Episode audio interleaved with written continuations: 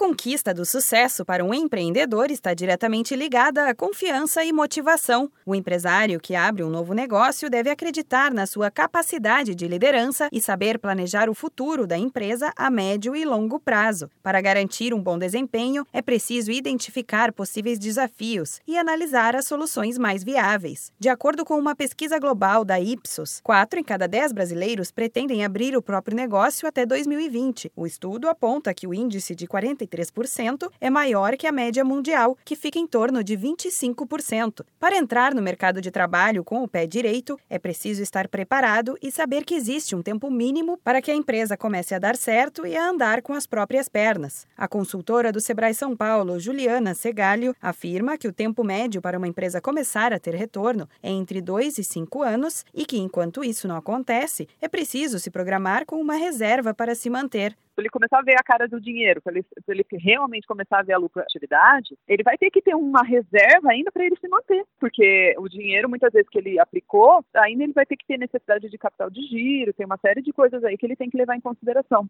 Todo empreendedor precisa estar preparado para assumir riscos em qualquer atividade. Abrir uma empresa para ter segurança financeira e fugir da crise ou do desemprego é uma boa escolha. E os riscos para quem vai por este caminho podem ser altos, mas compensadores. Para o consultor diretor do Sebrae São Paulo, Vinícius da Nóbrega, planejamento é um dos passos mais importantes para ter sucesso nos negócios.